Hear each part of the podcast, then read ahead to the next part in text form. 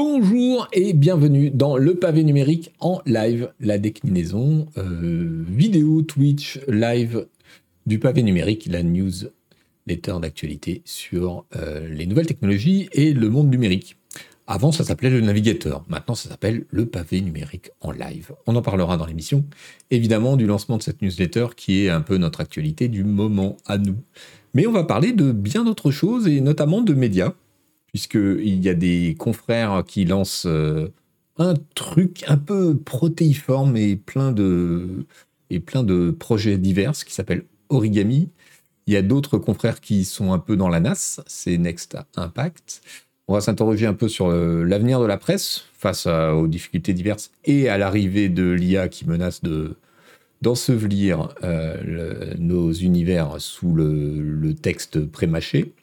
On va parler de Reddit qui est en révolte. On va parler aussi un peu de jeux vidéo avec euh, une nouvelle assez inquiétante qui est que Embracer, le géant suédois qui a racheté beaucoup beaucoup de gens ces dernières années et qui a l'air de s'être mis lui-même dans le pétrin. Euh, qu'est-ce que j'ai encore pour vous? On va parler régulation parce qu'il y a beaucoup de nouvelles très très importantes qui sont tombées. Euh, les autorités américaines qui euh, font le forcing pour empêcher la fusion Activision Blizzard avec Microsoft, les autorités européennes qui ont décidé que Google Ads était un problème, et ça c'est très très important. Euh, qu'est-ce qu'on a d'autre? On a un peu de régulation sur l'IA qui va venir. Voilà. Euh, qu'est-ce que j'ai? Qu'est-ce que j'ai? Parce que j'ai oublié d'imprimer, donc je ne sais plus. Vous voyez euh, Et puis on finira par les bonbons comme d'habitude. Voilà. Bonjour à tous. Bonjour à toutes. J'espère que tout le monde va bien et que vous n'avez pas trop chaud.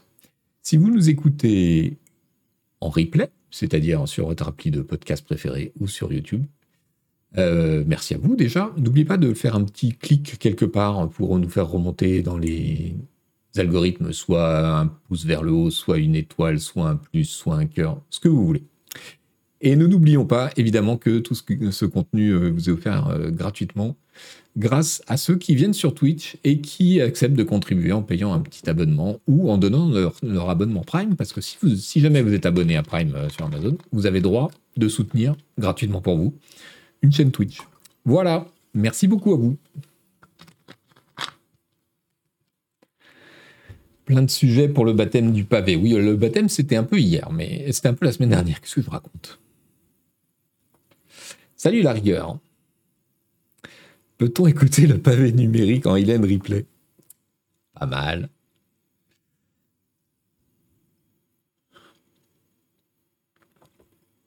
Merci pour les abos, euh, monsieur Leville et, et, la rigueur. Longue vie au pavé numérique, absolument. Arrimente, j'ai tout raté, le pavé remplace le navigateur. Oui, exactement. Le pavé numérique live, c'est le nouveau nom du navigateur parce que désormais, on va faire cette émission en coordination avec la newsletter qui s'appelle le pavé numérique. Mais grosso modo, ça change pas grand-chose sur, euh, la façon dont on va faire les choses le vendredi. Simplement, bah, ça fait plus d'un an que je fais ça, donc j'essaie de faire évoluer un peu le concept. Je vais voir euh, à la longue comment mieux articuler le contenu avec euh, celui qui est publié le mercredi dans la newsletter. Voilà, voilà.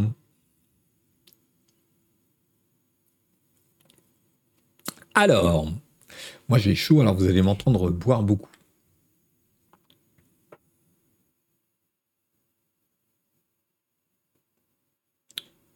Canard PC va être racheté par Origami. Black Kuma, merci pour le pavé newsletter. J'ai jamais eu une newsletter aussi intéressante de ma vie. Oh, mais ça me touche beaucoup. Alors, c'est pas moi qui ai tout écrit, c'est beaucoup euh, Agar, mais, euh, mais super on va continuer. Merci de ce retour. Faut pas hésiter d'ailleurs dans la newsletter. Vous pouvez euh, mettre un petit like, ça nous donne un petit signal sur les newsletters qui ont plus ou moins plu. Ça, ça va pas au-delà. Et puis vous pouvez aussi euh, mettre des commentaires et on, est très friand de vos commentaires. On les attend. On aimerait bien savoir ce qui vous plaît, ce qui vous plaît pas.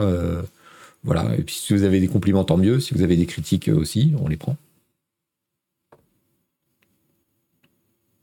Franz Zohar, le passage du navigateur au pavé numérique change beaucoup de choses sur le fond, mais uniquement sur le fond d'écran. C'est ça. En gros, c'est ça.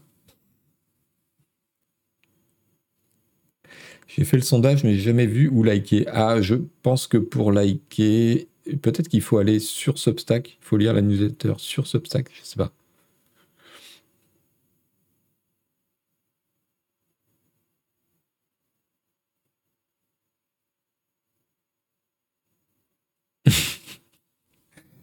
Bon, alors, commençons. Allez, la nouvelle du moment dans les médias numériques, jeux vidéo, monde numérique, c'est le lancement d'un projet qui s'appelle Origami. Ça a démarré par une page euh, Ulule, donc un financement euh, participatif, par, pardon, participatif, je vais y arriver, qui a explosé ses objectifs en 24 heures. Donc, euh, l'équipe demandait 75 000 euros, ils en sont à 133 000. Mais le plus le mieux, hein, comme on dit. Donc, c'est quoi Origami? Origami, c'est le média qui plie et déplie le jeu vidéo, dit la page euh, Ulule. Alors, on va aller directement au cofondateur, voilà, qui porte le projet. Et donc, nous avons Gauthier Andrès, Héloïse Linossier, Florent Welter, Sylvain Tastet, Kevin Sicurel et d'autres. Euh, vous les connaissez peut-être mieux par leur euh, pseudo, Gotos, Lalinos, Le Père Fidalbion, Opi et Moguri. Qu'est-ce qu'ils font ces braves gens? Bon bah euh, ex de Gamecult et aujourd'hui streamer depuis au moins deux ans, qu'on aime bien, avec une communauté très proche de celle de Canard PC. Héloïse Linossier, euh, c'est une ex de JV Le Mag. Euh, Florent Welter euh, a pas mal bossé. c'est un ex de Gamecult. Il fait partie de l'équipe qui est partie au moment du rachat de Reward Media. avant ça, il avait été pigiste un peu partout, dont à Canard PC. On lui doit notamment un hors-série spécial euh, football, jeu vidéo de football, qui est une des moins bonnes ventes de l'histoire de Canard mais, mais qui était très très bien. salut, salut Dark fouette et merci pour le prime. Euh, Sylvain Tastet, alors c'est un des, si je me trompe pas, c'était un des cofondateurs de JV Le Mag tout au début. Euh, ensuite, il, s'est reconfiguré vers euh, la vidéo et il était notamment euh, chez Gamecult juste avant que ce soit racheté. Il n'a pas eu de bol. Hein. Il est arrivé chez Gamecult pour un CDI, ça a été racheté par Reward et, il est parti. Kevin Sicurel, c'est un ancien de la presse de jeux vidéo et notamment, principalement de No Life. Et je crois qu'il faisait des podcasts jusqu'à récemment et il doit continuer.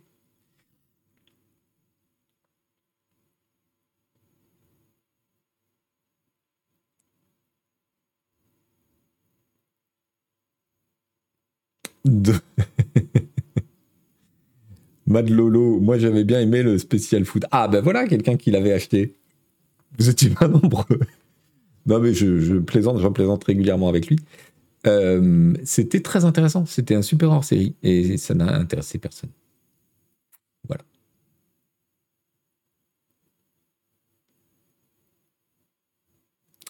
Moguri, c'est le Cozy Corner, trop cool, voilà. Héloïse continue d'écrire pour JV Le. Alors, je pense qu'elle a encore des papiers programmés, mais euh, parce qu'ils lui, ont été commandés il y a un certain temps. Euh, donc, euh, voilà.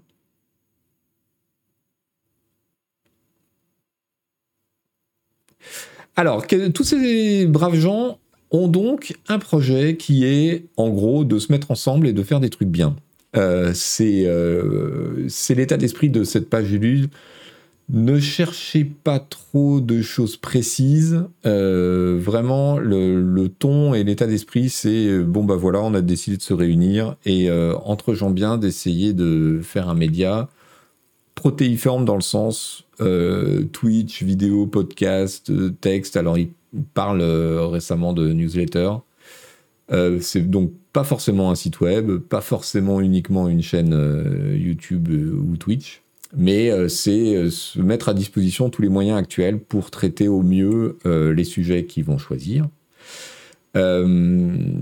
Du coup, c'est forcément un peu vague pour l'instant, mais je pense qu'on va en apprendre plus d'ici septembre, puisque leur lancement est prévu en septembre. Et ils faisaient une. Euh, alors, ce qui est important de dire, c'est qu'ils font cette campagne euh, de levée de fonds pour avoir euh, les sous pour démarrer l'entreprise, prendre des locaux, parce que c'est compliqué, il faut payer la caution euh, dans les bureaux, euh, c'est souvent six mois d'avance et non pas trois comme, euh, comme quand vous êtes un particulier. Et quand vous êtes une jeune entreprise qui n'existe pas, ça peut être un an d'avance, ça dépend à qui vous vous adressez. Donc c'est des gros sous qu'il faut investir. S'ils veulent faire de la vidéo, il faut investir dans du matériel pour faire un studio, évidemment, et ça c'est cher. Donc voilà, cette campagne, c'est pour lancer le truc. Et ensuite, leur modèle, c'est que euh, visiblement, ils veulent que tout ou la majorité soit gratuit. Euh, et que euh, les gens qui veulent soutenir, que ce soit sur la base du volontariat. Donc il y aurait derrière une page Patreon ou, ou autre qui permettent de faire ça. Comment ils disent ça? Alors concrètement, Origami, c'est quoi? Eh bien, ce sera d'abord une chaîne Twitch qui hébergera notamment une émission hebdomadaire sur l'actualité du jeu vidéo. Alors, émission hebdomadaire, ça a l'air d'être le vendredi. Origami l'hebdo, actu, sortie, analyse, critique, invité. Ok. Euh, autour de cette grande hebdo graviteront des rendez-vous mensuels thématiques. Ok. Donc les mensuels thématiques, ça a l'air d'être le mercredi. Alors, le mercredi après Miam. Donc, si c'est le mercredi soir, ça va être en face de l'émission de Canard PC. Bon, dommage. HBK Live qui dit on dit en accès libre, coach, l'info n'est pas gratuite. Bah, c'est un peu tout le problème. C'est-à-dire que. Voilà. Alors, qu'est-ce que vous dites dans le chat? Attendez, je remonte un peu.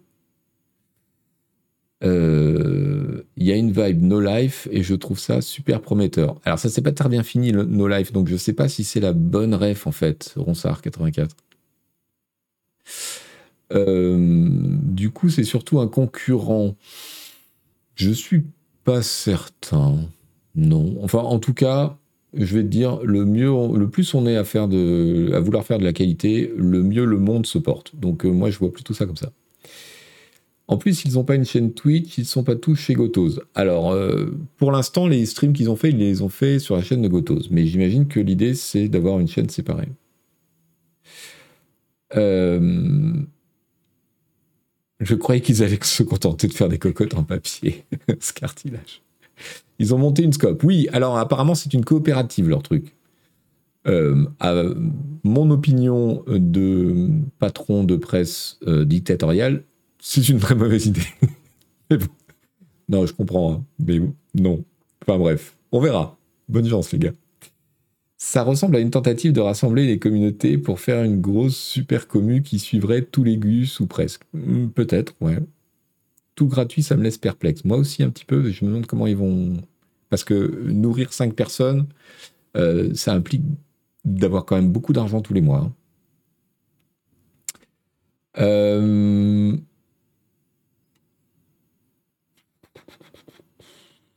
Euh, KBT, pour avoir moins de caution à payer, il faut passer par les pépinières de la ville de Paris, mais les loyers sont chers. Oui, tout à fait, c'est comme ça qu'on a commencé à Canard. Et je pense que c'est tout à fait ça qu'ils sont en train de faire.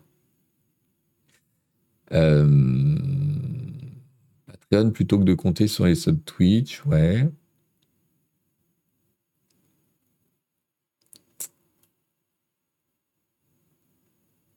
une mensuelle, ils peuvent s'arranger pour pas tomber sur la semaine de CPC l'émission. Ouais, mais non, parce qu'ils ont l'intention, visiblement, euh, de faire quatre mensuels par euh, mois. Donc ça devient une hebdo. Mais à chaque mercredi, c'est un truc différent, si j'ai bien compris.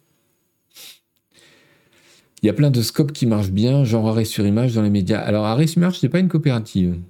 Mais euh, la coopérative qui marche le mieux dans les médias, c'est Alternative économique, je crois, qui sont sous le mode coopérative. Euh, arrêt sur image, c'est pas strictement sensu une coopérative, si je ne me trompe pas, mais par contre, ils fonctionnent eux-mêmes à l'intérieur comme si c'était une coopérative avec vote de tous les salariés, etc. Euh, alors, Laser Laser qui nous dit il y aura jour de play, origami, l'émission d'arrêt sur image avec Hélène et l'émission CPC en même temps. Euh. Euh, 4, ça s'est pas bien terminé humainement, socialement. Je sais pas de quoi tu parles, Paikan. En gros, ils vont refaire l'émission de Gamecult le vendredi et le mercredi, ce sera des émissions type rétro dash. Ok. Ah, ils ont déjà créé la chaîne en fait? Ok. C'est Gotos qui tire la charrette. Euh, pour l'instant, je suppose, parce qu'effectivement, euh, c'est lui qui est le plus installé sur Twitch et c'est lui qui, euh, a la communauté la plus constituée. Mais faut pas oublier la tranche actu du matin fait par Gotos. Oui, c'est vrai que sur leur tableau, là, il y a marqué avant Miam, live matin, café plus JV. Donc, toi, tu penses que c'est euh, ce que fait actuellement Gotos qui va, être directement sur cette case-là? Ils ont aussi dit qu'ils continueraient à faire leur truc, chacun de leur côté en même temps. Donc, je ne sais pas très bien comment ça va s'organiser.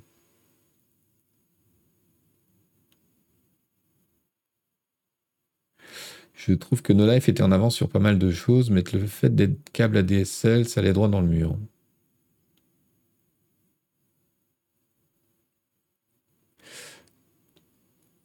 Ça reste quand même très flou comme projet, en particulier si on souhaite attirer un autre public que des gens déjà habitués à suivre les streams de Gotos. Oui, bah, pour l'instant, c'est flou, c'est vrai. Moi, c'est ce qui m'a frappé aussi. Mais je pense que c'est une déclaration d'intention, euh, en fait. Et donc, euh, ça va se préciser. Voilà. De toute façon, un financement participatif, ça fonctionne sur la confiance. Hein. Donc, euh,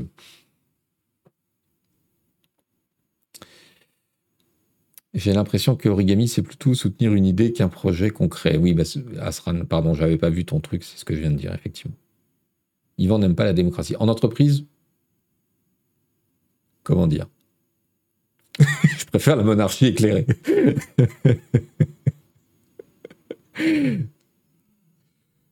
Euh, salut à toi. Tonton Yo-Yo, bonjour. Ce que j'arrive pas à cerner, c'est le contenu proposé. Ouais. Gameblog, c'était une coop? Non, c'était pas une coop Game Club.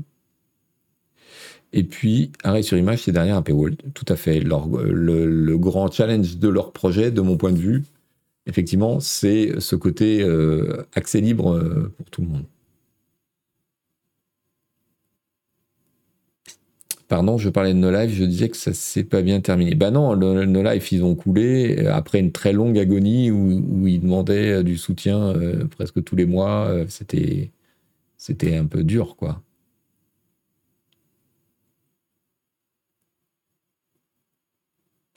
Ils ont dit que les dates n'étaient pas du tout choisies pour les jours, c'était juste pour imager le. Ah bon, d'accord, ok. C'est-à-dire que, ouais, comme je pensais que c'était les rares éléments euh, qui étaient fixes dans le, dans le projet, justement, les, dates. Mais on va voir, c'est vrai que tout ça peut évoluer hein, en fonction de...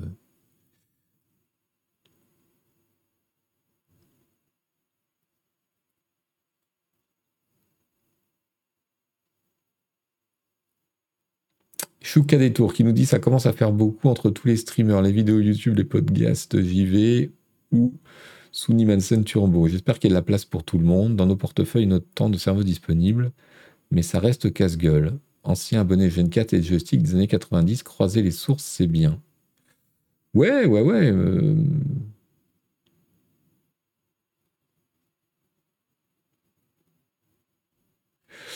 Alors, euh, c'est une note d'intention, tout se confirmera, solidifiera dans les premiers mois. Ouais, euh, je crois que c'est comme ça qu'il faut le prendre. Hein. Et alors, les paliers, puisqu'ils ont, ils ont dépassé leur truc, le premier palier, donc la validation, c'était OK. Euh, le premier palier, c'était une vraie rédac, pas juste un plateau, des vrais locaux avec une machine à café, ça c'est validé. Le deuxième, Gotos lance Wishlist, le talk show destiné aux autres jeux du mois dans l'équipe tournante, carambolera, journaliste, vidéaste et spécialiste de la curation pour créer des combos inédits. Ok. Et donc le palier en cours, là, celui qu'il faut atteindre à 150 000 euros, et ils sont à 133 000, c'est de faire un making-of du lancement d'Origami avec Alex Pilote. Donc un ancien de No Life aussi, je crois. Je suis pas très fort euh, en No Life lore. Euh, ok. Alors, 5 zozo, une ligne éditoriale.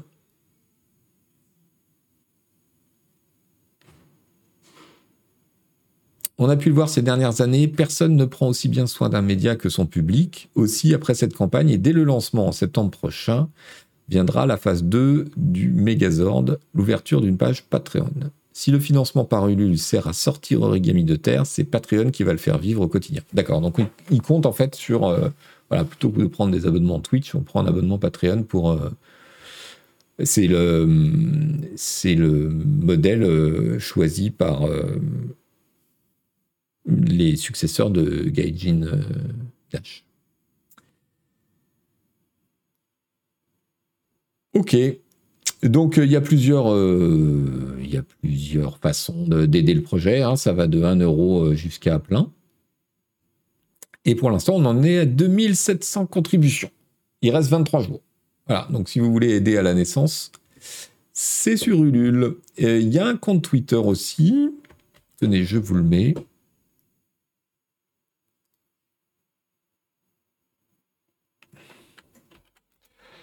Patreon prend moins que Twitch sur un abo. Ah bah oui, Twitch, ils prennent 50%.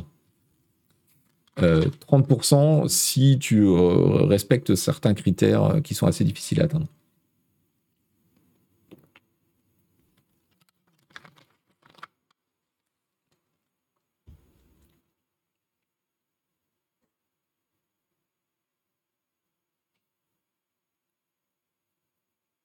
Paiken 4 qui me demande Tu fais des points réguliers sur la santé financière de Canard PC. J'ai raté des épisodes où tu préfères ne pas trop t'exprimer sur le sujet.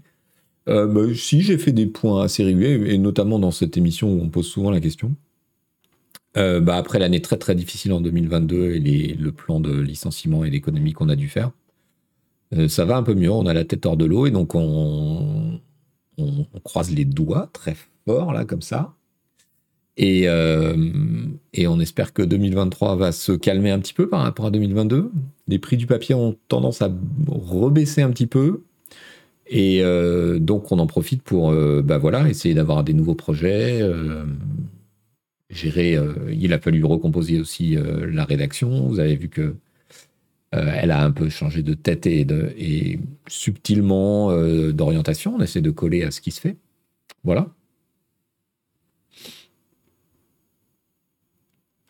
CPC Web va bien. Oui, alors euh, on a un gros motif de satisfaction, c'est le nombre d'abonnements numériques.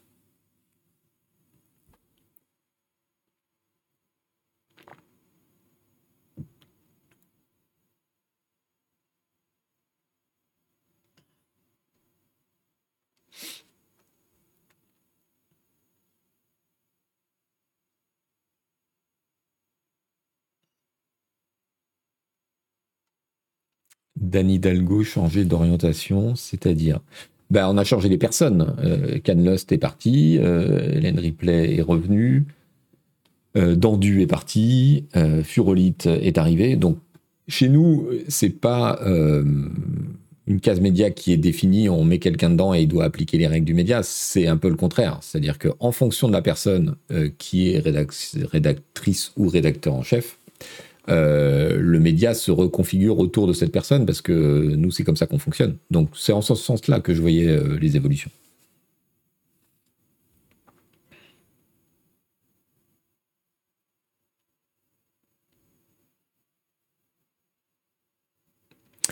Babin Legrand qui me demande Je suis abonné numérique en pensant que le papier pesait sur votre budget. C'est quoi le mieux pour vous, un abo papier ou numérique? Alors, il y a deux réponses. Le mieux pour nous, c'est que tu restes abonné le plus longtemps possible. Donc, que ce soit l'abonnement qui te fait le plus plaisir. Si c'est le papier, prends le papier.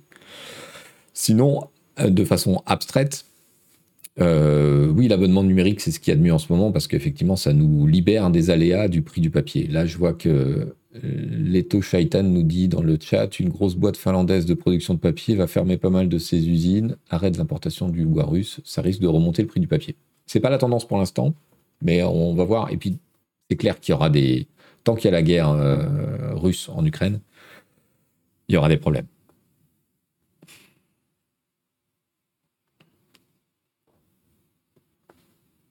Ken Skyrider qui dit en tout cas avec Yvan et Agbou, ce PC est un modèle pour l'emploi des seniors. Ça ne pas.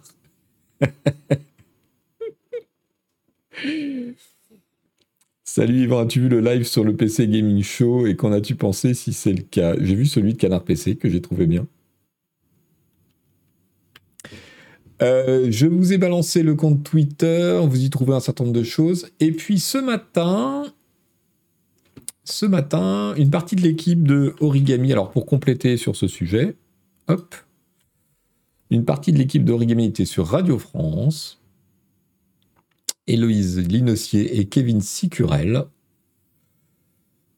Euh, ils étaient là très tôt, puisque c'était à 6h20 du mat. Ils sont courageux. Et, euh, qu'est-ce qu'on y a appris? Eh bien, euh, je ne sais plus. Enfin, ce que je vous ai dit, en gros. Voilà, ils veulent pas attendre l'argent de la pub, ils veulent. Ils veulent être financés par le public. Euh, et ils pensent que euh, c'est important que le contenu soit un accès libre. ce qui est hum, intéressant, alors évidemment, c'est exactement l'opposé de la politique que nous avons à Canard PC et à Presse Not Voilà. Je, dis ça dans une émission qui est en accès libre en replay. Mais euh, oui, nous, on croit plutôt que, vu que l'information et la qualité de l'information a un coût, donc une valeur, il faut éviter, sauf cas exceptionnel, de la faire apparaître comme gratuite. C'est un peu contre-productif. Euh, je ne dis pas philosophiquement, hein, mais pour euh, la, société qui l'a produit. Donc on, a pris l'option plutôt inverse.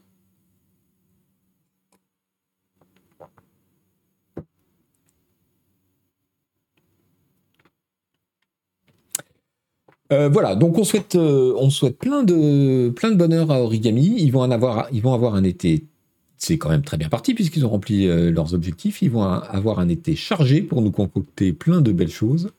Et on verra en septembre avec, avec joie, avec bonheur, avec plaisir. Alors malheureusement, les nouvelles ne sont pas aussi bonnes partout. Et il y a quelques jours, Next Impact a publié un billet intitulé Next Impact vit ces dernières semaines, sauf miracle. Euh, en phase terminale, trois petits points, avec l'espoir d'un traitement. Euh, ça fait, euh, ça fait un moment qu'on sait que Next Impact, ça va pas très bien. Il y a déjà un an qu'ils avaient communiqué là-dessus. là, visiblement, c'est vraiment très difficile. Alors, que dit le. Alors, c'est Teuf qui publie ce billet qui dit Next Impact survit depuis plusieurs années avec une situation financière fragile, bien trop ces derniers temps. Comme vous le savez, notre modèle économique repose uniquement sur les abonnements, les dons et les mécénats, qui nous garantissent une totale indépendance éditoriale et financière. Cela permet à nos journalistes de travailler dans les meilleures conditions possibles sans aucune pression extérieure. Euh, notre campagne de mécénat n'a pas abouti et nous n'arrivons pas à dépasser notre plafond de verre de 8000 abonnés. La solution la plus sensée qu'un gérant devrait avoir dans une telle situation serait de déposer le bilan. Euh, mais il m'est inconcevable de fermer Next Impact sans avoir tout tenté et exploré toutes les pistes jusqu'au bout. Voilà, 23 ans d'existence, c'est vrai que c'est un acteur historique euh, de l'information euh, web sur la tech et le hardware, Next Impact.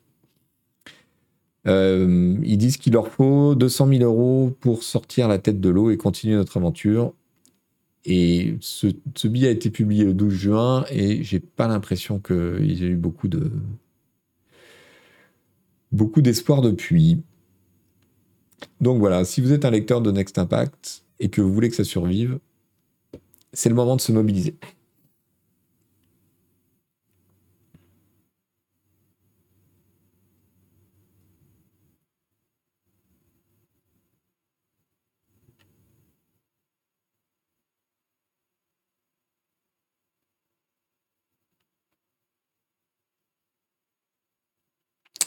Euh, Groovy Mike qui dit c'est chaud les dons en ce moment avec le contexte économique actuel. J'imagine que la plupart des gens ont moins de thunes qu'avant. Oui, et d'ailleurs, euh, ça fait partie du problème, effectivement, hein, c'est que. Alors, je sais, c'est compliqué. Parce qu'en fait, effectivement, tout le monde euh, demande de l'argent, ce qui est logique pour travailler, hein, pour être payé. Mais la multiplication des abonnements, euh, ou des Patreon, ou des. fait que. Bon, bah, personne n'a. Enfin, si, il y a quelques personnes qui ont un porte-monnaie infini, mais pas nous. Donc, effectivement, trouver sa place là-dedans, c'est compliqué. Et en même temps, euh, moi, je me souviens de mon époque, ma jeunesse, n'est-ce pas Où on achetait euh, plusieurs magazines euh, par mois sans problème. Et au niveau abonnement, ça, revenait à avoir plusieurs abos. Donc, je ne sais pas. Enfin, les, conditions du marché et la philosophie des gens par rapport à l'information et aux médias a changé.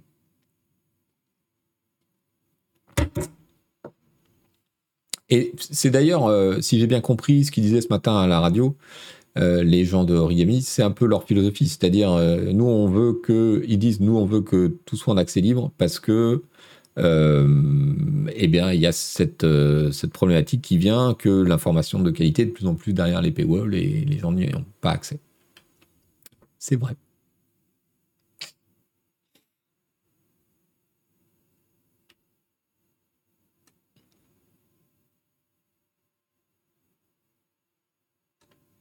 Jidam qui dit J'achetais joystick, PC jeux et des spéciales démos, et ça tous les mois. Mine de rien, ça représentait presque 3 ou 4 abos actuels. Mais oui, euh, en, je pense, enfin, en pouvoir d'achat, je suis certain que c'est le cas.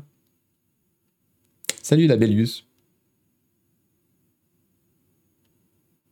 Même mon boulanger me propose un abo pour livrer les croissants. Oui, mais on avait peut-être moins d'abos à côté, Internet, forfait mobile, Twitch, etc. Ben, je sais pas, moi, ma facture téléphone avec les jeux en ligne et, euh,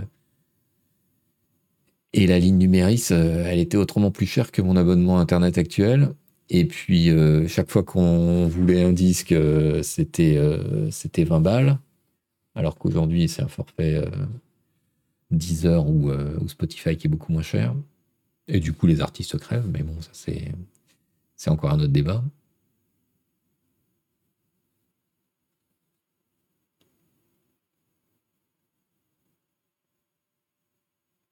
Je crois que HBK Live a raison. C'était une question de perception. On n'a pas la même perception. On a été habitué à l'info gratuite, on a été habitué au web, on a été habitué à, YouTube. Et c'est vrai que, euh, et c'est normal, euh, chaque fois qu'on nous propose de payer, euh, eh bien, il y a une comparaison qui est saine euh, entre OK, mais quelle est la valeur ajoutée de ce qu'on me demande d'être payant par rapport à ce qui existe et qui est gratuit?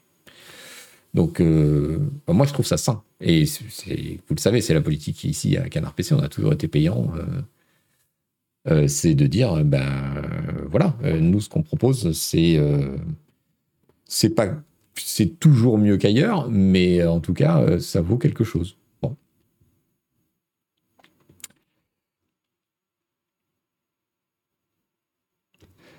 Euh, justement, pour parler de crise de la presse actuelle ou à venir, j'ai vu passer un truc assez intéressant dans un média qui ne l'est pas toujours. L'ADN euh, qui est beaucoup centré sur la pub. Quel futur pour les médias dans un monde dominé par l'intelligence artificielle? C'est une question que se posent euh, évidemment beaucoup les journalistes. Les IA comme ChatGPT pourraient bien rebattre les, les, cartes pour les médias qui ont passé les 15 dernières années à tenter de s'adapter à un web dominé par les plateformes sociales. Imaginez un futur plutôt proche. Imaginez, pardon, dans un futur plutôt proche, comment les intelligences artificielles vont être intégrées aux moteurs de recherche. Euh, ça, c'est une des grosses inquiétudes euh, des gens du web et de la pub. Enfin, ceux qui vivent de la pub. Euh, c'est comment est-ce que les moteurs de recherche vont intégrer les, les chats GPT et autres, et est-ce qu'ils vont extraire le contenu des médias et ne pas envoyer les gens vers ces médias? Ce qui est le déclencheur des rémunérations de la publicité, bien entendu. Donc cet article de l'ADN cite un, essai de Jim Van de Haye, qui est cofondateur du média Axios, Axios euh, que je vous cite régulièrement ici, et qui, euh, voilà, qui a publié un espèce de manifeste sur euh, l'avenir des médias, l'IA, tout ça. Qu'est-ce qu'il nous dit le père Jim? Il a plusieurs, euh, il a plusieurs théories. Il a plusieurs théories et il parle de huit transformations euh, différentes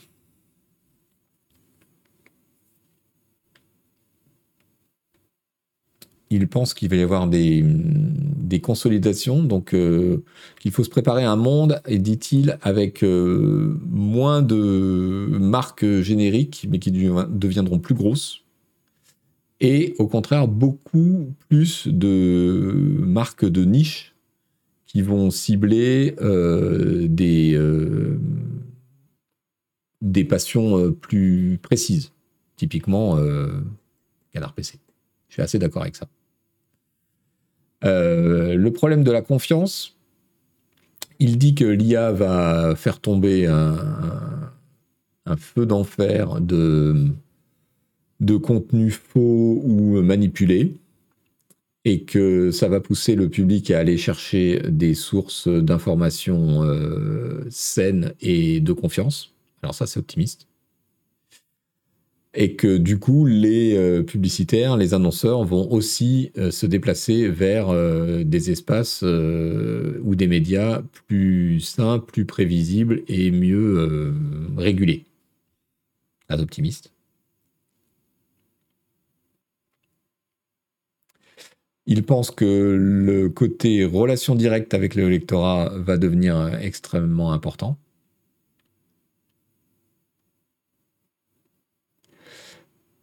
Euh, il pense que les newsletters vont devenir extrêmement importantes.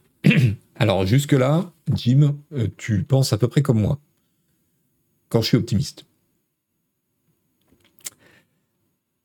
Euh, il pense à l'efficacité de la distribution des infos.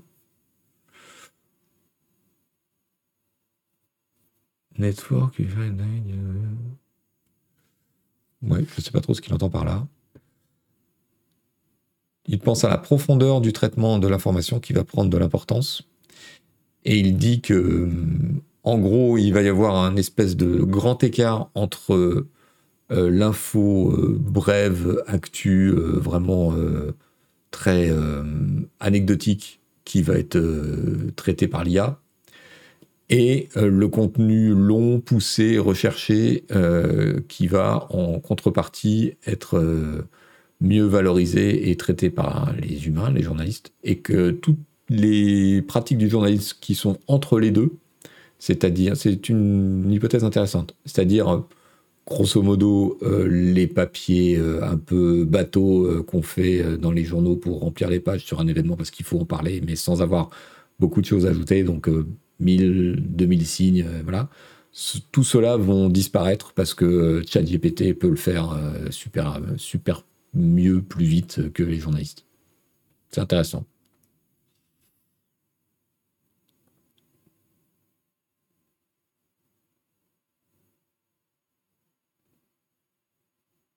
Et il pense au global qu'il va se créer une, une grande inégalité de l'information entre les contenus euh, vraiment merdiques et euh, le contenu de qualité derrière euh, les paywalls.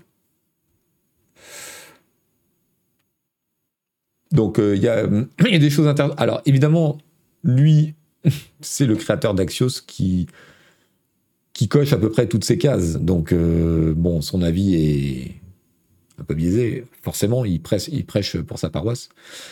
Mais comme je presse aussi pour la mienne et qu'elle n'est pas si éloignée, je, partage une, partie de, ce point de vue.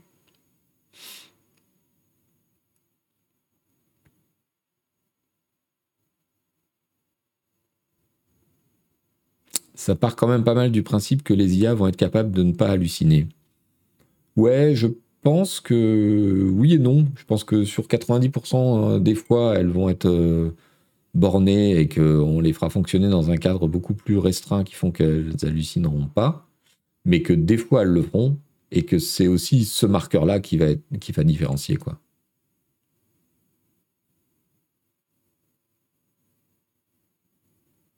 Y aura-t-il des biais journalistiques? Bah forcément, ouais.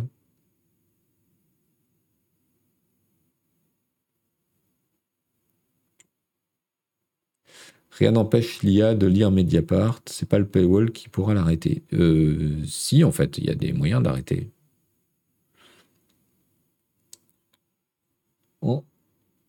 Moi, globalement, je pense que euh, l'IA va se répandre dans le journalisme et dans la presse et dans les médias et voilà, et que ça va faire très mal à un certain nombre d'acteurs. Je pense que les gens comme, euh, comme nous, euh, les gens comme Kavan RPC, qui ont bâti un média, une réputation, une communauté sur le ton, sur le style, sur l'humour, sont des choses qui sont, pour l'instant, en tout cas, à l'abri des intelligences artificielles. Donc, euh, je ne suis pas sûr que ce soit nous qui souffrions le plus euh, à venir. Euh, je pense que c'est une catastrophe qui arrive pour le web gratos. voilà, les modèles de, sites web d'information gratuits. Parce que ils font faire aujourd'hui à des journalistes euh, le travail que les IA feront facilement demain, c'est-à-dire euh, suivre les tendances euh, Google Trends du matin pour écrire absolument le plus vite possible un petit article sur le truc qui agite les réseaux sociaux et sans forcément de valeur ajoutée. Voilà, peut-être. Peut-être que ça va bien se passer, en fait.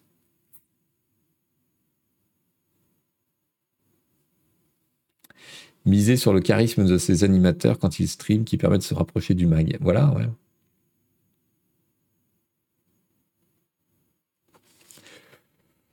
À voir. Allez, on change de sujet parce que le temps passe et je suis encore à la bourre sur mon conducteur. Euh, un petit tour par euh, Reddit. Vous avez peut-être suivi euh, ce qui se passe actuellement. alors, je ne vous ai pas linké, je crois, le, la news d'Axios. D'ailleurs, puisqu'on parle d'Axios, ils ont une très bonne newsletter sur, le, sur les jeux vidéo. Très intéressant. Le Monde qui nous explique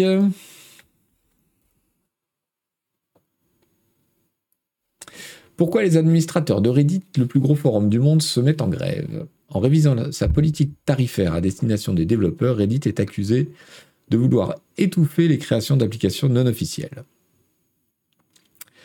il y a une sorte de grève euh, qui est euh, en cours euh, chez Reddit, avec les administrateurs de plusieurs sous-forums de Reddit qui ont décidé de, de couper en fait les sous-forums en question. ils protestent contre de nouvelles règles, nous dit Le Monde, décidées unilatéralement pardon, par Reddit, qui a entre autres décidé, euh, jolie euh, répétition, le monde, je ne vous félicite pas, de rendre payant l'accès à son API, une interface de programmation qui permet de créer, d'accéder au contenu et indispensable pour développer une application permettant de consulter le forum. En gros, ils ont suivi le modèle euh, Twitch, Twitch, Twitter, pardon. Vous savez qu'Elon Musk avait décidé de rendre son API payante. Reddit a fait pareil.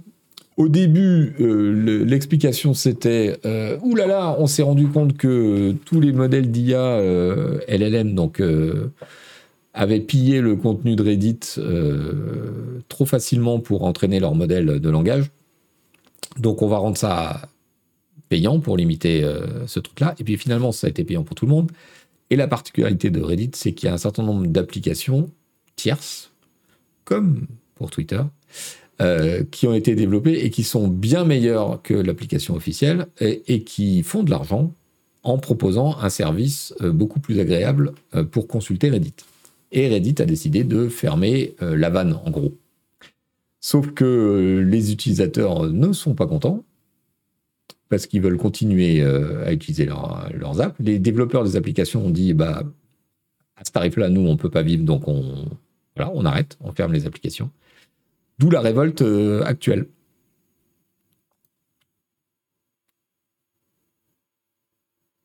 Reddit, euh, Reddit, Reddit, c'est compliqué comme sujet. Je vois que dans le chat, vous dites, voilà. Il y a des choses incroyablement euh, drôles et utiles. Il y a aussi des, recoins euh, qui ressemblent à des égouts euh, absolument toxiques. Donc, bon. la grève était prévue initialement pour 48 heures, mais. Mais ça continue. Et c'est encore le monde qui nous dit sur Reddit, la grève entre guillemets des modérateurs se poursuit au-delà des 48 heures annoncées.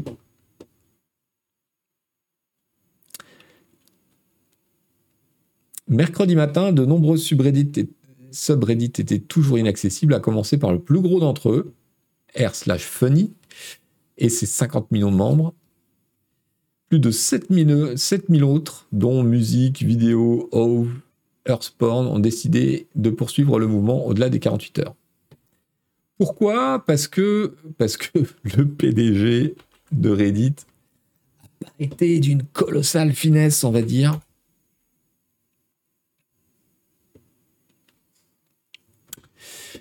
Euh, un article de The Verge qui euh, rapporte les propos du PDG aux employés de Reddit, qui leur dit en gros, ouais, bah, on s'attendait à ce que ça couine un peu, euh, ça va passer, et qui ajoute, juste pour le, fun, ça va passer, vous inquiétez pas, mais bon, sortez pas trop avec des vêtements siglés Reddit dans la rue parce qu'on sait jamais, vous pourriez vous faire attaquer. C'est le truc absolument surréaliste. C'est extraordinaire.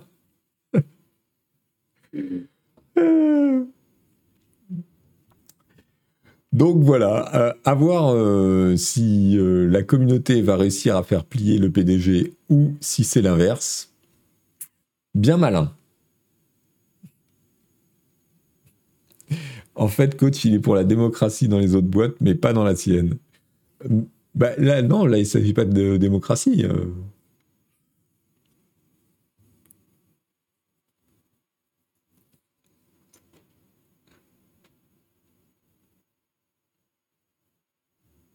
Et il y a eu des news à base de menaces de virer les modos et de les remplacer par des, news, des nouvelles équipes de modos jouez-le. Alors après, euh, oui, il faut bien comprendre que quand même, bon, Reddit a un problème, euh, on n'en parle pas là-dessus, mais en fait, ils veulent s'introduire en bourse.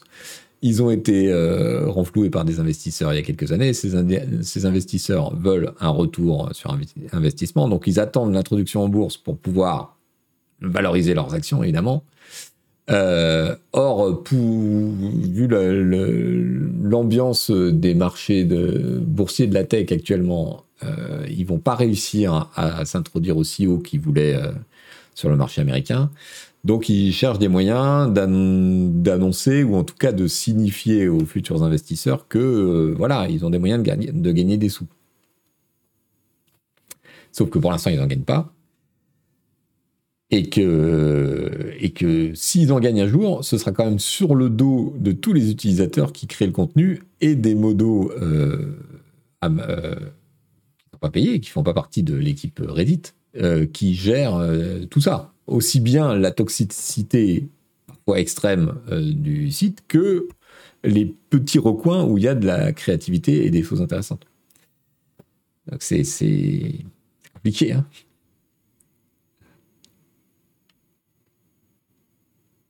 Faut-il virer les modos?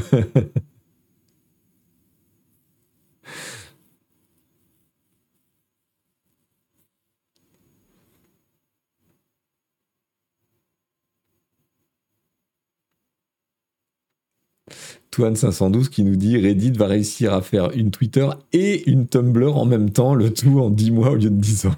Eh, On va voir. Non, non, moi je suis contre virer les modos. D'ailleurs, je, n'ai pas ce pouvoir.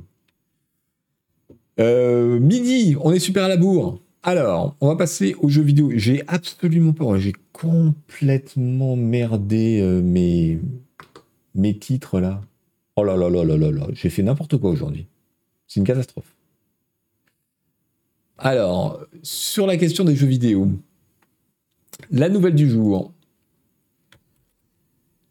euh, c'est le groupe Embrasseur qui a publié mercredi matin, je crois, euh, un communiqué de presse euh, assez étonnant.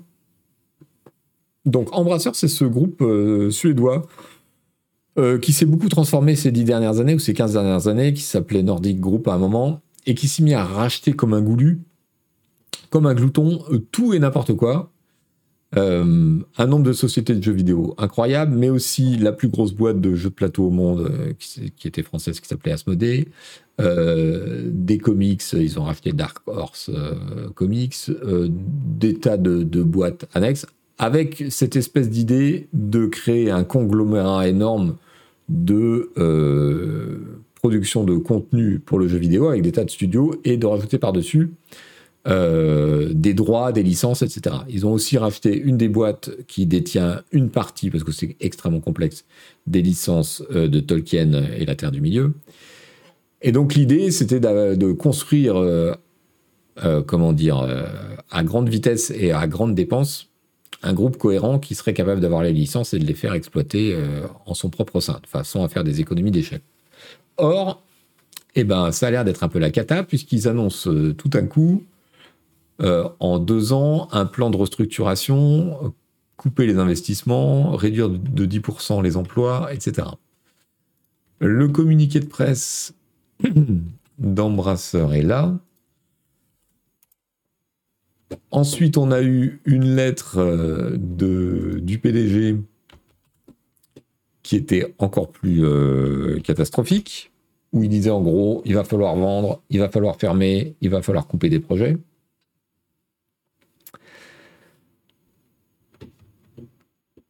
Et alors, Embrasseur, euh, si on regarde leur site officiel, donc c'est 17 000 personnes, hein, je crois. 16 000 ou 17 000 personnes, je ne sais plus. 118 studios de développement. Non, mais vous imaginez? 815 IP, bon, ça, ça fait tout. Alors là, ils disent que 12 000 euh, employés, mais je crois que c'est pas à jour parce que dans sa lettre, euh, voilà, le, PDG, il annonce 17 euh, 000 personnes. 118 studios de développement de jeux vidéo. Tu m'étonnes. Tu m'étonnes.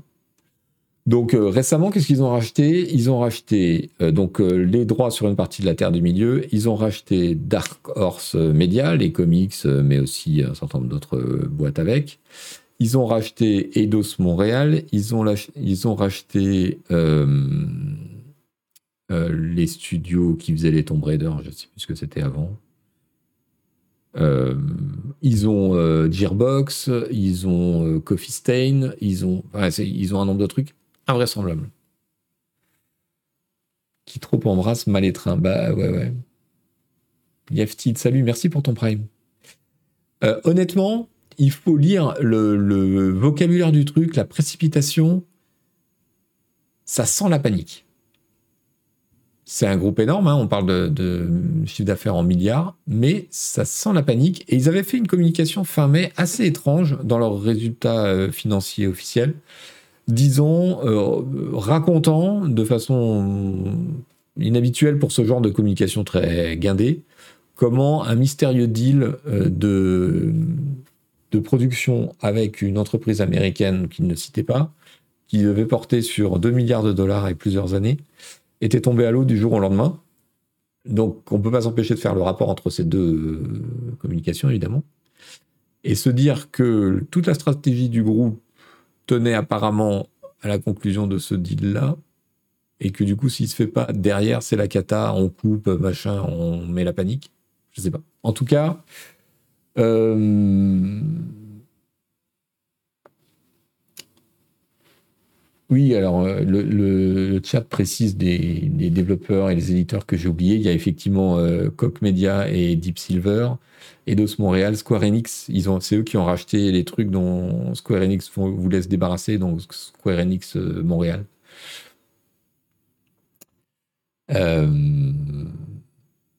voilà. Franchement, je pense à tous les gens qui bossent eh ben, chez Playon, Coq Media, Asmodée, et qui vont vivre des mois de merde parce que voilà, maintenant qu'ils savent que le grand chef et la grande structure veut couper partout, tous les gens dans le groupe vont se demander sur quelle tête ça va tomber. Euh, ça peut durer des mois. Euh, il va y avoir des gens qui vont venir un peu partout euh, pour faire les comptes, pour compter les stylos, les chaises et voir si on peut pas se passer d'une chaise sur deux. Ça va être, ça va être moche, honnêtement. Voilà, en dehors de hum, l'analyse froide, curieuse et extérieure, il ne faut pas oublier ce que vont vivre les gens là-dedans. cas des tours, j'ai jamais eu, jamais eu l'impression qu'ils aient une vision ou un cap clair. Mais c'est vrai que c'est toujours pareil parce qu'on voit de l'extérieur euh, cette boîte qui sort un peu de nulle part quand même parce que c'est pas Microsoft, vous voyez, c'est pas Amazon. Euh, et qui a l'air d'avoir trouvé euh, une manne financière euh, illimitée, puisqu'ils rachètent les studios les uns après les autres, pour les coller les uns à côté des autres sans qu'on voit vraiment une stratégie. Mais on se dit, mais non, ça n'a aucun sens ce qu'ils font. Et puis en même temps, on ne connaît pas les trucs en interne. Et par modestie, tu te dis, bah, je comprends pas, mais bon, ça a l'air de continuer, puisqu'ils ont continué pendant des années à racheter tout le monde. Bon, bah finalement, on aurait dû, euh, comme souvent, se fier à sa première impression, c'est que ça n'avait pas beaucoup de sens. Voilà. Alors, dans les news jeux vidéo, je voudrais encore vous parler de deux, trois trucs rapidement. Alors, il y a cet article de Kotaku qui a attiré mon attention euh, sur euh, eSport, donc Electronic Arts, qui va faire un, refaire, parce qu'il y en avait, ça existait avant, un jeu sur le football américain, mais universitaire. Et euh, bon, vous savez qu'il y a un problème aux États-Unis, il y a une grande hypocrisie parce que le football universitaire, il est télévisé, euh, ça, génère, c'est un business énorme et en même temps, les joueurs n'ont pas le droit d'être professionnels puisque ce sont des étudiants, machin, machin. On est un peu toute proportion gardée dans le cadre du, du, rugby il y a des années qui était censé être un sport amateur alors que bon, on savait très bien que, que les joueurs étaient payés d'une autre façon. Et donc là, eSports euh, a dit qu'ils allaient payer les joueurs pour, euh, eh ben pour les modéliser dans le jeu. Mais il s'avère que le paiement est complètement ridicule. C'est 500 balles max euh, par personne, visiblement, et aucun, aucun intéressement au résultat de la suite. Donc qu'ils en vendent un ou qu'ils en vendent 100 millions, ça ne va rien changer. Donc ça, ça cause un peu de remous, évidemment. On en avait parlé la semaine dernière, alors je vous fais un petit update. On avait parlé de Riot, l'éditeur américain qui était euh, euh, en discussion parce qu'il voulait changer les règles du jeu pour euh, leur tournoi e-sport et il y avait une révolte de l'association des, joueurs de League of Legends aux États-Unis qui menaçait de, boycotter les compètes. Et donc il y avait des négociations, etc. Ça avait l'air assez mal parti. Et finalement, euh, eh bien, euh, il semble que euh, Riot ait maté les joueurs parce qu'ils sont, sont arrivés à un accord. Mais alors, tel que c'est dit, ça n'a rien à voir avec les revendications qu'avaient les joueurs la semaine dernière. Donc, je pense malheureusement que c'est l'illustration de la mainmise totale des éditeurs sur l'e-sport et qui est une partie du problème de ce, de ce milieu euh, je, pense fondamentalement, mais c'est une discussion euh, compliquée, que les éditeurs se scient la branche sur laquelle ils sont assis en, en, limitant et en gardant autant la main sur, euh, sur l'e-sport. Et c'est ça qui empêche son développement en vrai. Mais bon.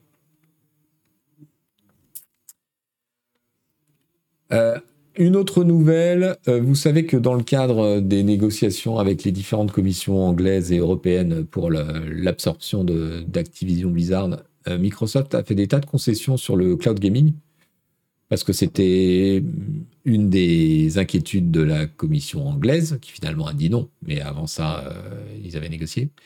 Et donc, un des aspects intéressants de la chose, c'est que le PC Game Pass arrive euh, sur euh, le service de Nvidia, le service cloud de Nvidia qui est GeForce Now. Donc évidemment, il faut payer à la fois le PC Game Pass et le GeForce Now, mais c'est un service qui fonctionne très bien. Et on va dans un sens où on commence à voir comment tout ça peut s'organiser pour être quelque chose d'intéressant pour une fraction de joueurs, qui est ceux qui ont une excellente connexion Internet, évidemment. En deux mots, c'était quoi les revendications? Euh, C'est compliqué, euh, honnêtement, Anton McGames, mais euh, c'était c'était par rapport à la restructuration que Riot voulait dans, le, dans son championnat américain. En ce moment, l'e-sport, ça va assez mal. je voulais vous signaler aussi un article intéressant, on n'a pas le temps de développer aujourd'hui, mais c'est une problématique euh, qui est assez rigolote.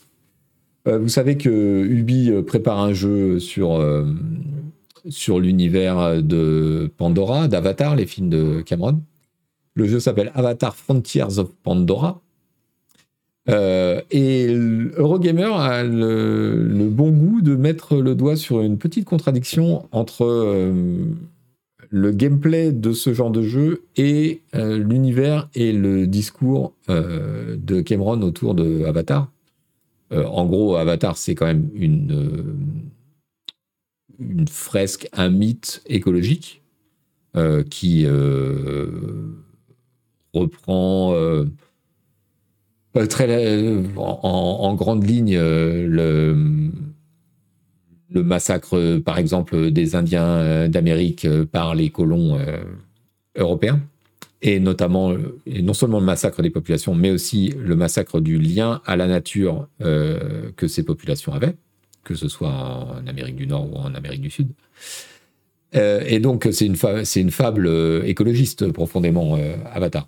Et là, on va se retrouver dans un jeu et un gameplay où il faut crafter et donc farmer et donc miner, en fait, alors qu'on est du côté euh, des, indigènes, entre guillemets, des écologistes, euh, le gameplay va nous amener à miner les ressources, c'est-à-dire euh, la chasse, la cueillette, machin, pour faire le plus de trucs possible. Et, et donc il y a une petite contradiction dans l'histoire qui est assez intéressante. J'ai pas le temps, on n'a pas le temps de développer, mais et dont Ubisoft visiblement était conscient et ils ont essayé de, de contourner le problème en, en, favorisant la qualité du farming par rapport à la quantité, en récompensant les joueurs quand... Euh, bon, il y a visiblement une petite mécanique qui dit que si tu farmes au bon endroit, au bon moment, en accord avec la nature, tu obtiens de meilleurs résultats que si tu fais ça aveuglement.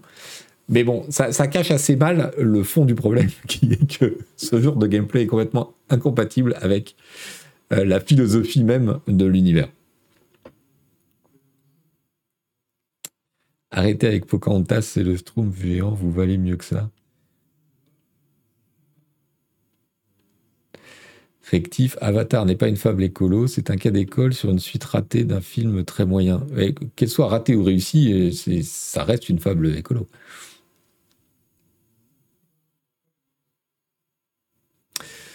Donc voilà, moi j'ai trouvé le, thème euh, intéressant et effectivement on se... Bon, mais c'est une façon intéressante de voir euh, les mécanismes de gameplay. Euh, vous savez qu'on voilà, on a, on, a rarement finalement ce genre de recul par rapport à ce qu'on fait dans un jeu et si c'est contradictoire ou pas avec la philosophie de l'univers dans lequel on est.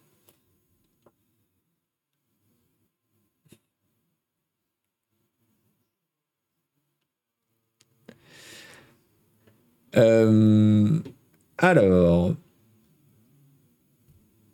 qu'est-ce que. Un petit instant promo, les, parutions du moment. Canard PC, ben a toujours euh, le numéro de juin avec euh, le nouveau jeu Total War Pharaoh en couve. à venir sous peu, le nouveau Canard PC Hardware, qui va sortir, je pense, dans une dizaine de jours, peut-être moins. Euh, donc c'est le, dernier moment pour euh, choper le numéro actuel, le 56, qui est en kiosque, avec euh, beaucoup de tests et un, intéressant dossier sur jeux vidéo et pollution. voir quel est l'impact écologique du, jeu sur PC, du jeu sur console ou du jeu en cloud gaming. comparer les trois, voir ce qui est le, mieux ou le pire. Voilà, donc si, si, ce numéro vous intéresse, c'est le moment. On parle un peu du pavé numérique. Le pavé numérique, c'est notre nouvelle publication dont le deuxième numéro est sorti mercredi. Qu'est-ce que c'est le pavé numérique? C'est une newsletter sur l'actualité de la tech et du monde numérique. Exactement ce qu'on fait aujourd'hui ensemble le vendredi matin. Euh, et c'est pour ça que cette émission est une déclinaison vidéo en réalité du pavé numérique. Le pavé numérique est votre guide pour comprendre les soubresauts du monde numérique. Chaque mercredi, il est extrait de l'actualité, des nouvelles technologies, les événements réellement significatifs ou au contraire les absurdités hilarantes. Innovation, IA, réseaux sociaux, streaming, jeux vidéo, cybersécurité. À travers chroniques, revues de presse, analyses et conseils, la rédaction du pavé numérique s'efforce de mettre en perspective les progrès, les impacts et les surprises de l'industrie numérique et de sa culture. Euh, c'est gratuit, mais c'est payant. c'est pas comme chez euh, Origami. Euh, c'est-à-dire que c'est une nouvelle publication, donc on la lance, on est en bêta test, donc tout est gratuit pendant le mois de juin. Vous pouvez vous inscrire, il suffit de, de, mettre votre mail sur la page d'inscription et vous recevrez tous les mercredis le pavé numérique. le pavé numérique existe en deux versions. Il y a une version gratuite avec des revues de presse, des bons plans jeux vidéo avec un partenaire, etc. un édito et puis, il y a une partie qui est réservée aux abonnés payants. Donc, on peut s'abonner. C'est Alors, en ce moment, on fait une grosse promo pour que ce soit en dessous de 3 euros par mois. Vous voyez, c'est deux cafés. Allez, un café à Paris, deux cafés en province. Et euh, si vous êtes abonné payant, euh, vous recevez une version augmentée de la newsletter avec euh, plusieurs chroniques réalisées par des, par des journalistes supplémentaires de la rédaction. Voilà et c'est vachement bien et c'est vachement intéressant. Et en ce moment, c'est tout gratuit pendant le mois de juin, le temps qu'on voit ce qu'on fait bien, ce qu'on fait moins bien, etc. Donc vous pouvez y aller les yeux fermés. Voilà.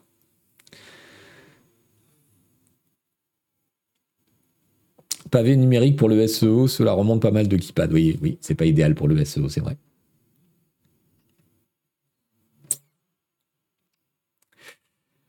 Euh, petite question, est-ce qu'il est prévu une application à la Mediapart les jours pour consulter les articles? Je trouve l'actuel avec la version PDF peu pratique. Non, ce n'est pas prévu. Le site euh, est consultable sur mobile, il n'est pas parfait, mais il est consultable et on n'a pas prévu de se lancer dans un autre développement. Alors, il faut faire vite, il est déjà 12h15, je vais devoir faire le tri dans mes sujets. Alors, allez, faut vraiment que je m'améliore dans le conducteur.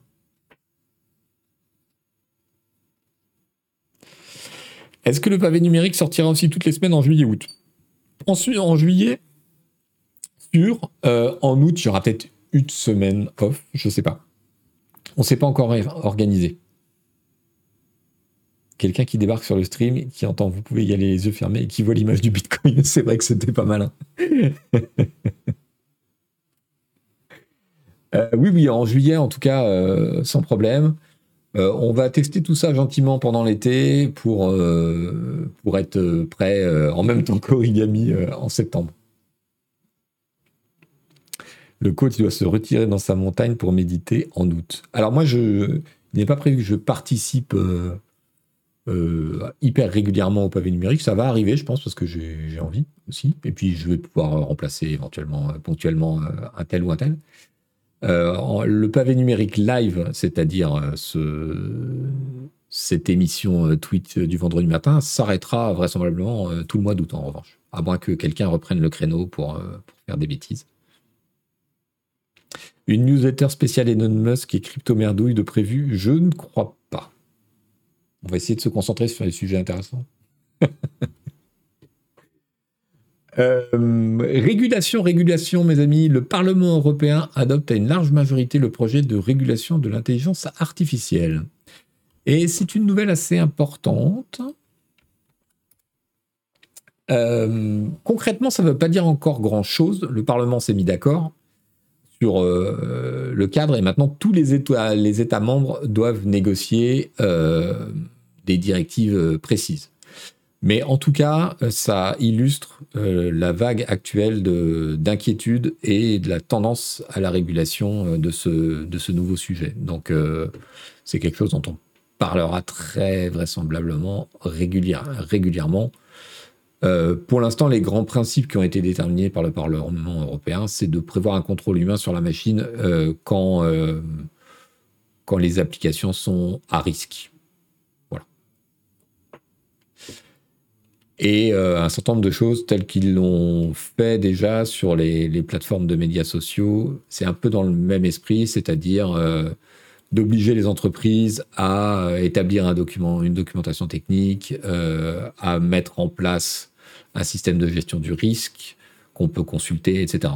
je pense qu'on va aller dans cette direction plutôt que dans le détail d'un sujet qui est extrêmement complexe puisque la technologie est en pleine évolution. Merci DV8 pour le prime. Euh, en parlant de, régulation, d'ailleurs, l'Europe a également euh, opposé un niet à Google pour le lancement de euh, Bard. Vous savez, c'est le, chat GPT de, de, Google qui est disponible déjà dans le reste du monde, mais qui n'était pas en Europe parce qu'il y avait des négociations avec, avec notamment le régulateur de la vie privée irlandais.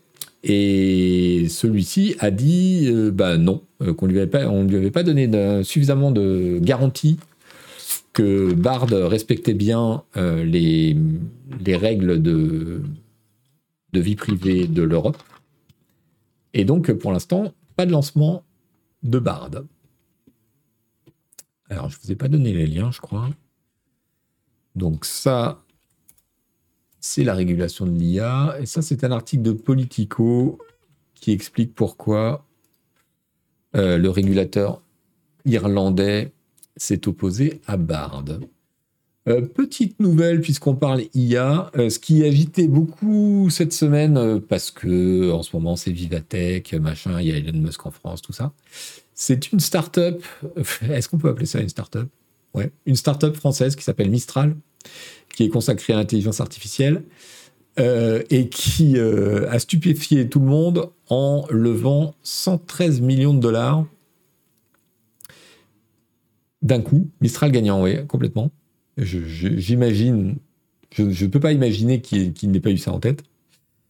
113 euh, millions de dollars, alors que la boîte a, tenez-vous bien, trois semaines. Elle a été constituée il y a trois ou quatre semaines. trois employés. et zéro produit. Euh, alors, on peut se dire, ok, c'est complètement débile. Alors, effectivement, ça paraît très. Donc, c'est une boîte euh, d'IA euh, dont, voilà, le but est de d'entraîner, de créer une application sur euh, la même technologie qu'OpenIA, donc euh, les Large Language Models, les LLM.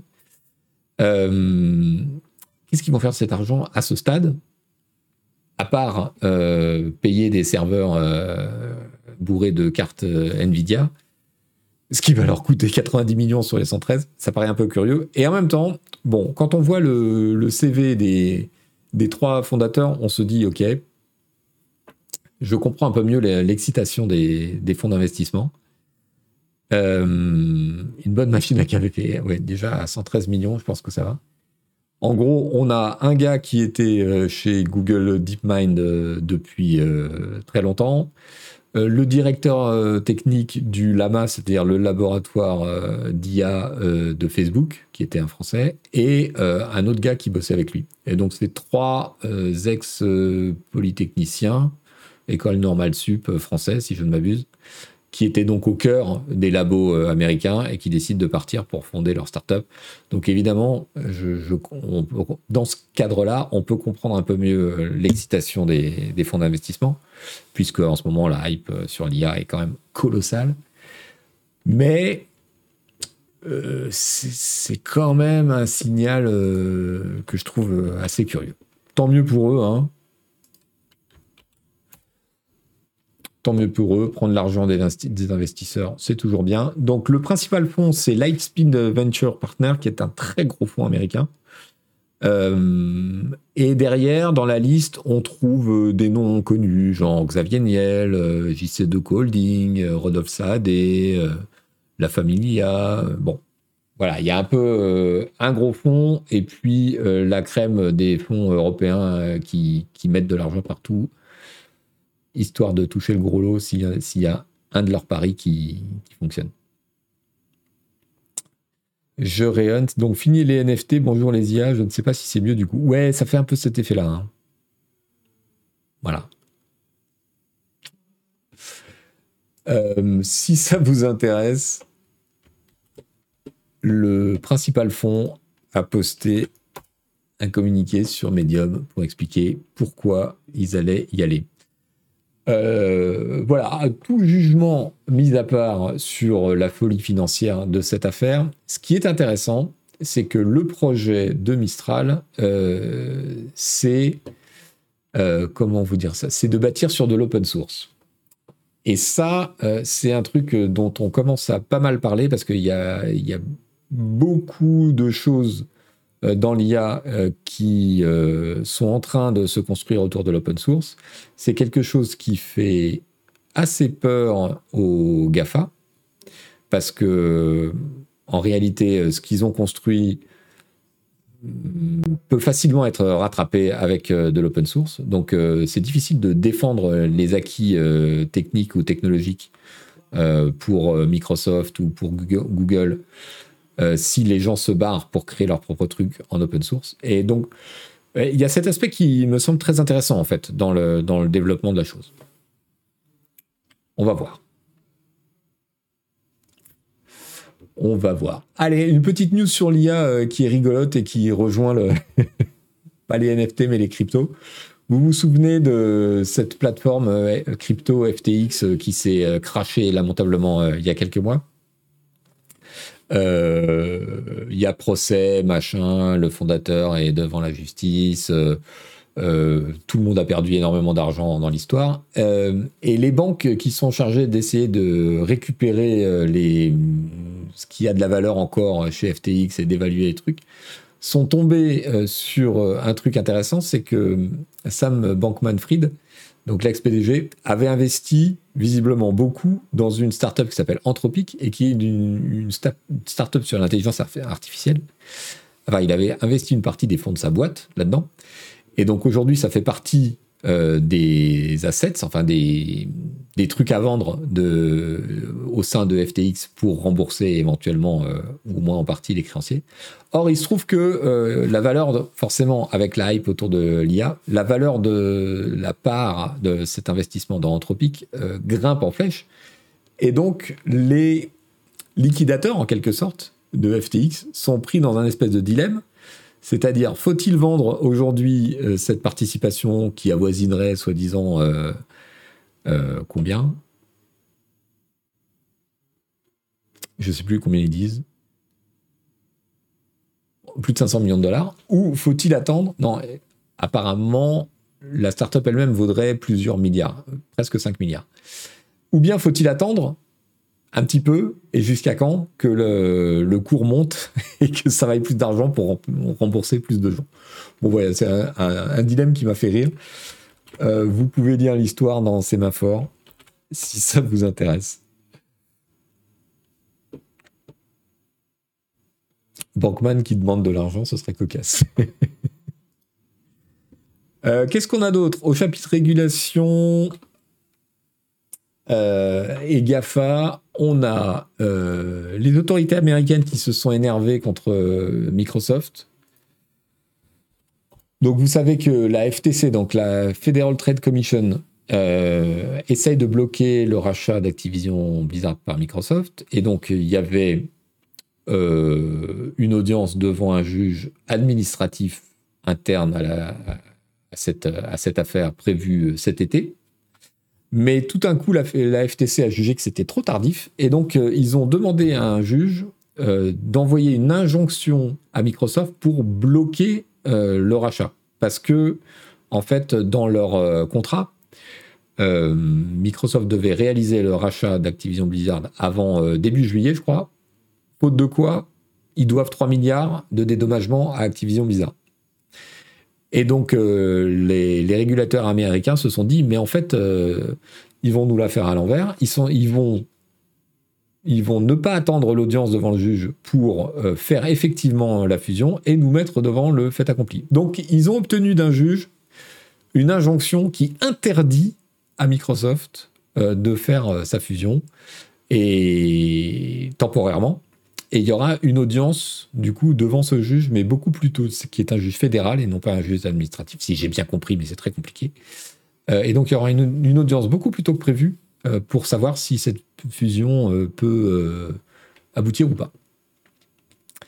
C'est chaud, hein. sachant que l'Union européenne a accepté et que la CMA britannique a refusé, mais qu'ils se sont pourvus en appel et donc il y aura un nouveau, ça va à nouveau passer devant la Commission britannique. Il y a des rumeurs comme quoi Microsoft serait prêt à cesser son activité en Angleterre si jamais c'était le seul pays qui bloquait. Grosse, grosse pression sur les autorités anglaises.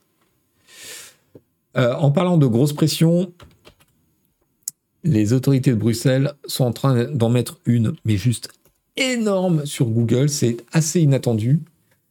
Euh, Margaret euh, Vestagen a communiqué récemment que la commission pensait que Google se livrait un abus de position dominante dans le domaine de la publicité. Et, et donc, il va y avoir euh, une procédure contre Google, procédure contradictoire. Donc, Google va pouvoir répondre aux arguments. Mais potentiellement, euh, la commission euh, chercherait à forcer Google à scinder en deux son activité publicitaire, c'est-à-dire à ne plus être à la fois la plateforme qui publie les publicités et la plateforme qui les achète et les met aux enchères. Parce que euh, la commission explique que euh, Google est partout dans le processus et qu'il se sert de cette omniprésence technologique euh, pour influencer d'un côté comme de l'autre ses propres intérêts. C'est technique, c'est pas sexy, mais c'est très très gros comme nouvelle, croyez-moi. Très très gros. Et donc le, communiqué de la commission est là à suivre. Alors, c'est une procédure qui va certainement euh, prendre des années parce que la commission va faire euh, ses remarques à Google, qui va pouvoir répondre euh, et proposer des solutions ou juste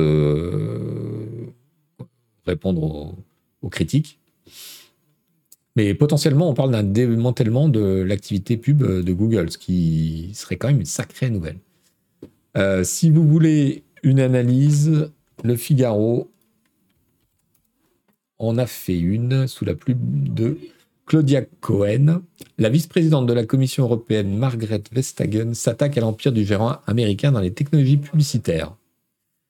Elle a estimé à titre préliminaire que le géant américain avait abusé de sa position dominante dans le domaine de la publicité en ligne. Nous croyons que Google n'ait illégalement distordu la concurrence dans l'industrie de l'AdTech. L'AdTech, c'est Advertisement Technology.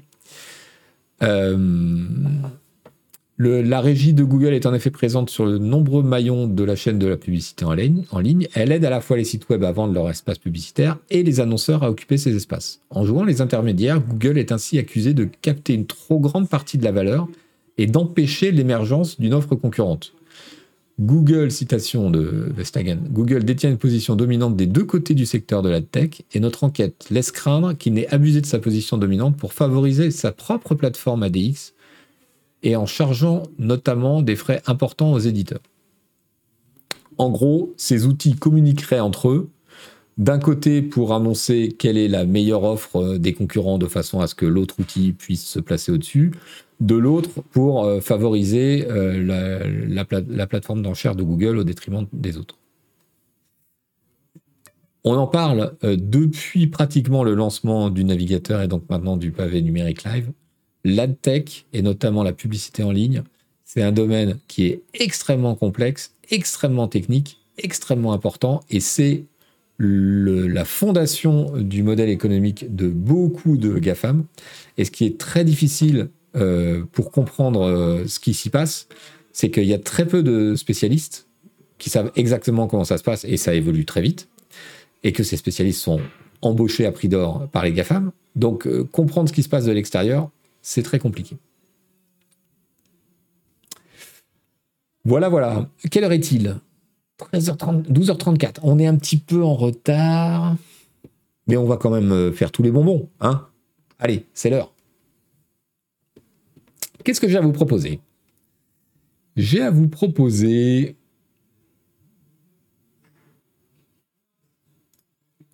J'ai à vous proposer une carte de tous les navires de guerre coulés pendant la Seconde Guerre mondiale. Eh, regardez. Incroyable. Donc c'est euh, c'est du ça recense tout un tas de choses. Alors euh, tous les petits sous-marins là que vous voyez, c'est des sous-marins allemands. Il y en a un nombre sur la carte, mais c'est une dinguerie. C'est une dinguerie. Ils ont passé leur temps à construire des sous-marins, les Allemands. C'est juste ouf. Et il y en a partout dans le monde. Hein. Et j'avais pas euh, réalisé qu'il y avait eu autant euh, d'attaques de, sous-marins, mais littéralement le long des côtes des États-Unis. Et encore là, on n'a que ceux qui ont été coulés. Hein. Bon, après, la carte a quelques défauts. Par exemple, j'ai cherché euh, Mercel Kébir, vous savez, euh, cette euh, bataille, entre guillemets, entre la marine française qui attendait dans la baie d'Oran et la marine anglaise qui avait peur que la marine française tombe aux mains des, des, Allemands, puisque le gouvernement de Vichy, alors c'est où? C'est où, c'est où, c'est où, c'est où? Je suis perdu. J'y suis perdu. C'est dans la baie d'Oran, Marcel Kébir, c'est pas là. Non, attendez. Bref, vous voyez, il n'y a pas de navire. Ah, voilà, c'est là, pardon. J'étais pas au bon endroit. Euh, Marcel Kébir, c'est là. Et euh, bah, il n'y a pas de navire français coulé. Donc, euh, il y en a un là, mais bon, c'est un c'est un démineur, c'est autre chose. Euh, ce sont des cartes qui sont euh, remplies et complétées par des, amateurs. Hein. Et pareil, j'ai cherché euh, Pearl Harbor, évidemment. C'est où Pearl Harbor? C'est à Hawaï, c'est là. Et là, on a quand même quelques pertes. L'USS Oklahoma, ouais, il est là. L'USS Arizona. L'USS Utah. Voilà, pour les passionnés. C'est une carte des épaves, les bateaux de mer, le kibir ont été enlevés. Ah, ce serait ça l'histoire?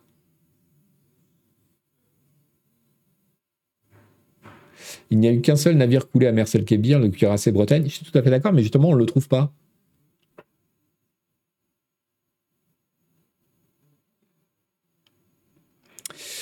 Euh, donc, bref, j'ai trouvé ça rigolo. Et alors, euh, ne vous étonnez pas s'il y a des navires en... au milieu des États-Unis. En fait, c'est des navires musées. Souvent, ça m'a fait rigoler. Euh, qu'est-ce que j'ai d'autre pour vous? Euh, Quand ton camion est trop chargé, mais vraiment trop chargé. Regardez. On a un petit problème de solidarité entre la charge et, ma foi, le châssis qui a décidé de continuer tout seul. J'aime beaucoup. Le mec, il court vaguement après. Bon, il a l'air indemne, c'est déjà ça. Elle est vieille, cette image. Bah oui, sûrement. je vous parle des trucs que moi, je découvre, mais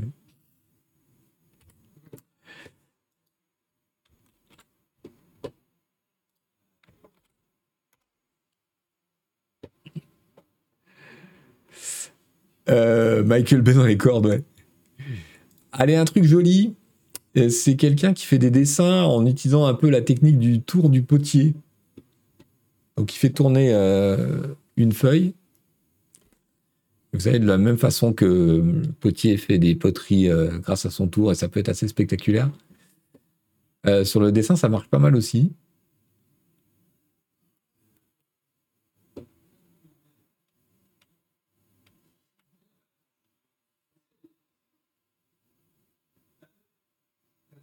Le spirographe.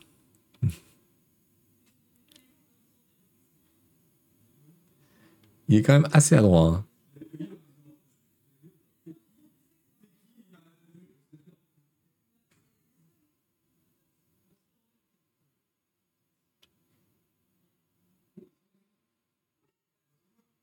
Hein. Et voilà. Bravo, monsieur. Et un petit, dernier pour qu'on se sépare, euh, parce que la paresse donne du génie. Et là, franchement, on est au max.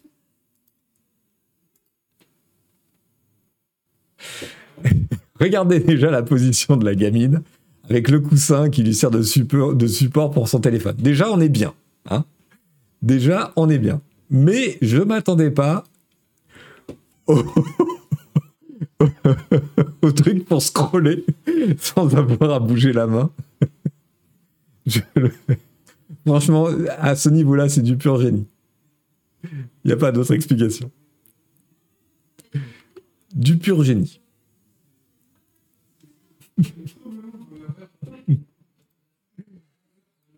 Voilà, voilà. Et le skill, eh ben oui, il y a du skill aussi, évidemment. Fallait y penser, faut le réaliser, faut. Il a dû s'entraîner pour être exactement à la bonne portée. Bon, merci à tous d'avoir suivi euh, ce pavé numérique en live. Euh, n'oubliez pas, donc le pavé numérique, c'est une newsletter qui paraît le mercredi que vous trouverez sur lepavénumérique.substack.com. Euh, on attend pendant tout ce mois de juin où tout est gratuit et on, attend vos commentaires, vos, contributions peut-être, vos critiques certainement, et, votre attention, on espère, pouvoir vous convaincre cet été de rester avec nous, de nous suivre et peut-être même de vous abonner. Allez savoir. C'est notre nouvelle publication, c'est notre nouveau bébé. On est euh, très impatient de pouvoir euh, développer des tas de choses autour de ça. Merci à toutes, merci à tous, merci au modo d'avoir été là euh, dans le chat. Et je vous souhaite une excellente fin de vendredi, un très bon week-end. Et si vous nous écoutez en replay ou en podcast, bonjour à vous, je fais ma voix radio et je vous remercie. À la semaine prochaine venez nous voir, venez nous passer un petit coucou en direct, en live sur Twitch le vendredi matin à 11h. Ciao ciao tout le monde et merci beaucoup le chat pour la participation. Bye bye